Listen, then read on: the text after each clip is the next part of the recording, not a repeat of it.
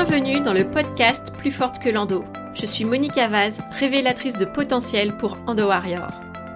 Plus forte que l'endo, c'est un podcast positif créé pour t'aider à mieux vivre avec l'endométriose et te créer une vie plus épanouissante dans tous les domaines. Ici, on parlera de tout ce qui peut améliorer ton quotidien avec l'endométriose.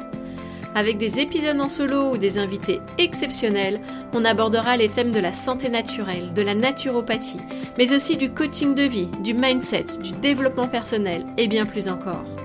Ce podcast va t'apporter des connaissances précieuses, des pistes à explorer et une bonne dose d'inspiration.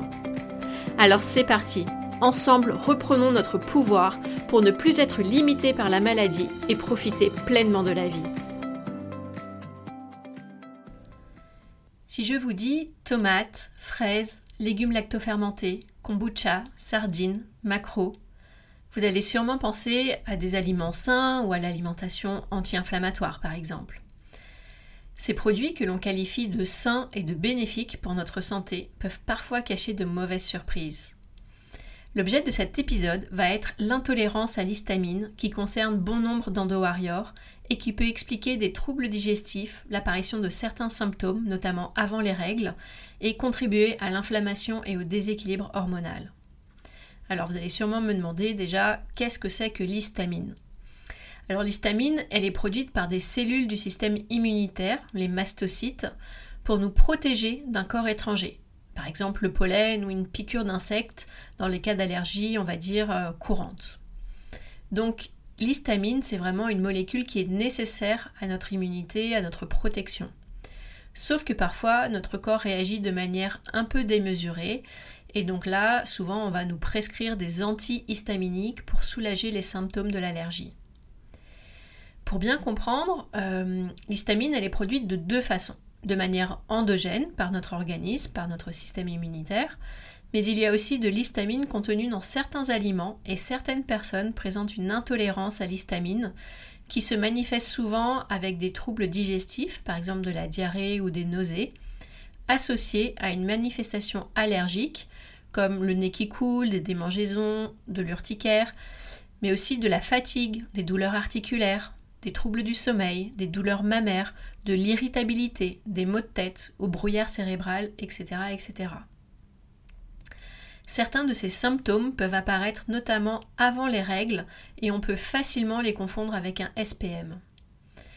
Si vous constatez ce genre de symptômes, vous devez bien évidemment aller consulter votre médecin traitant. Je le rappelle, seul un médecin peut poser un diagnostic. Donc quelle est l'origine de cette intolérance? Dans les intestins, on a une enzyme que l'on appelle DAO pour diamine oxydase qui permet de dégrader cette histamine alimentaire. Certaines personnes ont un défaut de production de cette enzyme et donc dans ce cas-là, on peut se retrouver avec trop d'histamine dans l'assiette d'un côté et un déficit de l'enzyme DAO de l'autre et donc on ne va pas dégrader correctement l'histamine. Également, le microbiote intestinal va jouer un rôle. L'histamine, en réalité, n'est pas apportée directement par les aliments, mais plutôt à partir d'un acide aminé, donc pour simplifier, euh, une sorte de protéine ou une partie de protéine, qui est l'histidine. L'histidine est contenue dans les aliments et va être transformée en histamine au moment de la phase de digestion par le microbiote intestinal ou la flore intestinale si vous préférez. Donc là, on peut avoir un excès d'histamine si on transforme trop d'histidine contenue dans les aliments en histamine, à cause d'une dysbiose, donc d'un déséquilibre de cette flore intestinale. Et ensuite, normalement, l'histamine devrait être dégradée par cette fameuse enzyme DAO. On va voir maintenant le lien entre histamine, cycle féminin et endométriose. Comme je l'ai dit juste avant, certains symptômes de l'intolérance à l'histamine peuvent survenir avant les règles car vous allez le voir, il y a un lien entre histamine et hormones sexuelles féminines, oestrogène, progestérone, et par voie de conséquence, cela aura un impact sur l'endométriose. Les oestrogènes, hormones que l'on produit essentiellement en première partie de cycle, vont stimuler les mastocytes. Donc vous vous souvenez, ce sont les cellules du système immunitaire qui libèrent l'histamine. Donc imaginez si vous êtes en hyperostrogénie, donc si vous avez trop d'oestrogène, ce qui est le cas quand on souffre d'endométriose, et qu'en plus vous êtes sensible à l'histamine, eh bien là ça va pas du tout puisque cet excès d'œstrogène va entraîner un excès d'histamine. Mais c'est pas tout parce que sinon ça serait beaucoup trop simple. L'histamine a aussi la capacité de stimuler les ovaires pour qu'ils produisent plus d'œstrogène. Donc vous voyez là un peu euh, le cercle vicieux. Donc quand on souffre d'endométriose et que l'on cherche à moduler justement les oestrogènes, eh ben ça va être important de s'intéresser à une éventuelle sensibilité à l'histamine. Voilà un petit peu la mécanique de tout ça. J'espère que je ne vous ai pas perdu. Mais euh, je pense que c'était important quand même euh, d'expliquer euh, un peu tout ça. Donc là, on va rentrer dans des choses un petit peu plus concrètes. Et je devine déjà vos interrogations. Vous allez me demander, mais Monica, quels sont les aliments qui contiennent de l'histamine? Eh bien, il y en a beaucoup. Donc les principales sources d'histamine, euh, ça va être dans certains fruits, comme les fraises.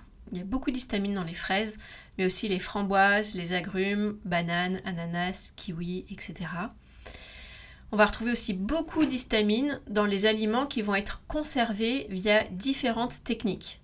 Donc ça peut être les conserves, les bocaux sous vide, la fermentation, donc le vinaigre, la choucroute, le kombucha, le kéfir, le fumage, donc les viandes et les poissons fumés, les charcuteries, etc.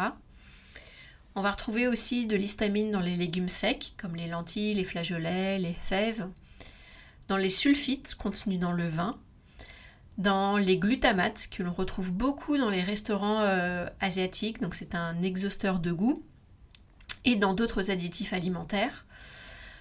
On retrouve aussi de l'histamine dans les moisissures, donc attention donc aux aliments qui sont un peu moisis. Vous savez, parfois euh, on gratte un peu juste le moisi et on mange euh, le reste, donc ça c'est pas une super bonne idée. Ou les restes de repas aussi qui ont plus de 1 ou 2 jours, quand on est vraiment sensible à l'histamine, ça peut jouer. Et puis il y a aussi euh, les fromages affinés, comme le comté ou le parmesan. Voilà, la liste n'est vraiment pas euh, exhaustive, vous pouvez trouver euh, une liste beaucoup plus complète sur internet, mais voilà, ça vous donne déjà un ordre d'idée.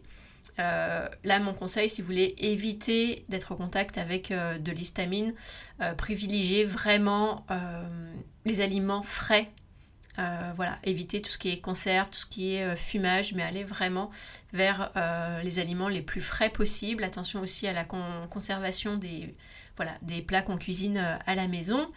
Et puis, puis voilà, vous, allez retrouver facilement sur internet la liste des fruits et, des légumes voilà, qui contiennent de l'histamine. Donc que faire si l'on soupçonne une intolérance à l'histamine ou qu'on a un diagnostic avéré? Donc l'idée n'est absolument pas, et j'insiste là-dessus, de retirer tous les aliments contenant de l'histamine, car la liste est beaucoup euh, trop longue et ça serait trop restrictif et euh, il y a vraiment des risques de carence. Donc voilà, on ne va pas euh, supprimer tous, tous, les aliments qui contiennent de l'histamine, je crois même que c'est impossible. L'idée, ça va être plutôt d'essayer de repérer les aliments pour lesquels on est les plus sensibles en tenant un carnet alimentaire par exemple et en faisant euh, une éviction des principaux aliments contenant de l'histamine pendant deux semaines, 14 jours max. Si on observe une amélioration des symptômes pendant cette période-là, euh, ça indique clairement qu'il y a une intolérance à l'histamine. Après ces 14 jours, on va euh, réintroduire les aliments progressivement, un par jour, pour évaluer le seuil de tolérance. Donc pendant cette deuxième phase, on va prendre soin bien sûr de noter tout ce qui a été consommé et les éventuellement symptômes que l'on a ressentis. On peut aussi noter d'autres facteurs qui peuvent euh, influencer, comme la phase du cycle, s'il y a eu un stress, une prise de médicaments, etc. Donc cette deuxième phase, elle dure environ 6 à 8 semaines, donc c'est vraiment euh, un temps d'observation et on va réintroduire progressivement les aliments et voir ce que ça fait euh, chez nous. Comme je l'ai dit euh, plus haut aussi, il faudra travailler sur le microbiote et sur euh, l'équilibre hormonal. Mais en général, quand on se fait accompagner en naturopathie, c'est un peu euh, un incontournable, mais c'est bien de l'avoir en tête. Donc voilà, travailler sur le microbiote et l'équilibre hormonal. Donc c'est vraiment travailler sur le terrain et c'est ce qu'on recherche en priorité en naturopathie. Et puis ce qui peut aider aussi ponctuellement, c'est de faire des cures d'enzymes DAO. Donc il y a maintenant des laboratoires qui proposent des gélules avec cette enzyme qui va donc aider à dégrader l'histamine alimentaire. Euh, voilà, il y a certaines personnes euh, où ce manque de DAO, donc cette difficulté à dégrader l'histamine peut être d'origine euh, génétique. Donc là, ça peut être un peu plus compliqué et donc là, l'enzyme DAO peut être vraiment plus utile. Voilà pour ce que j'avais envie de partager avec vous dans cet épisode. J'ai conscience que c'est un peu technique, mais je pense que c'est important d'avoir connaissance de ça pour pas rester avec des symptômes qu'on ne s'explique pas, euh, qui ne sont pas forcément graves, donc on n'en parle pas à notre médecin, et pourtant ça peut être vraiment gênant au quotidien. Et puis surtout, ça vient, ça vient jouer, comme je l'ai dit, sur euh, l'équilibre hormonal euh, et donc les symptômes de l'endométriose, avec voilà, des douleurs, des troubles digestifs, de la fatigue, d'autres symptômes aussi que l'on peut ressentir et qui viennent s'ajouter aux symptômes que l'on a avec euh, l'endométriose. Donc voilà, c'est important aussi euh, d'en tenir compte et euh, de s'occuper de ce point-là. En tout cas, j'espère que je ne vous ai pas perdu avec tout ça. N'hésitez pas à me faire un retour, me dire si ce genre d'épisode vous plaît. Et puis n'hésitez pas non plus à rejoindre le canal Telegram du podcast où vous pourrez me poser toutes vos questions. Voilà, je vous dis à dans 15 jours et d'ici là, prenez bien soin de vous. Merci pour ton écoute.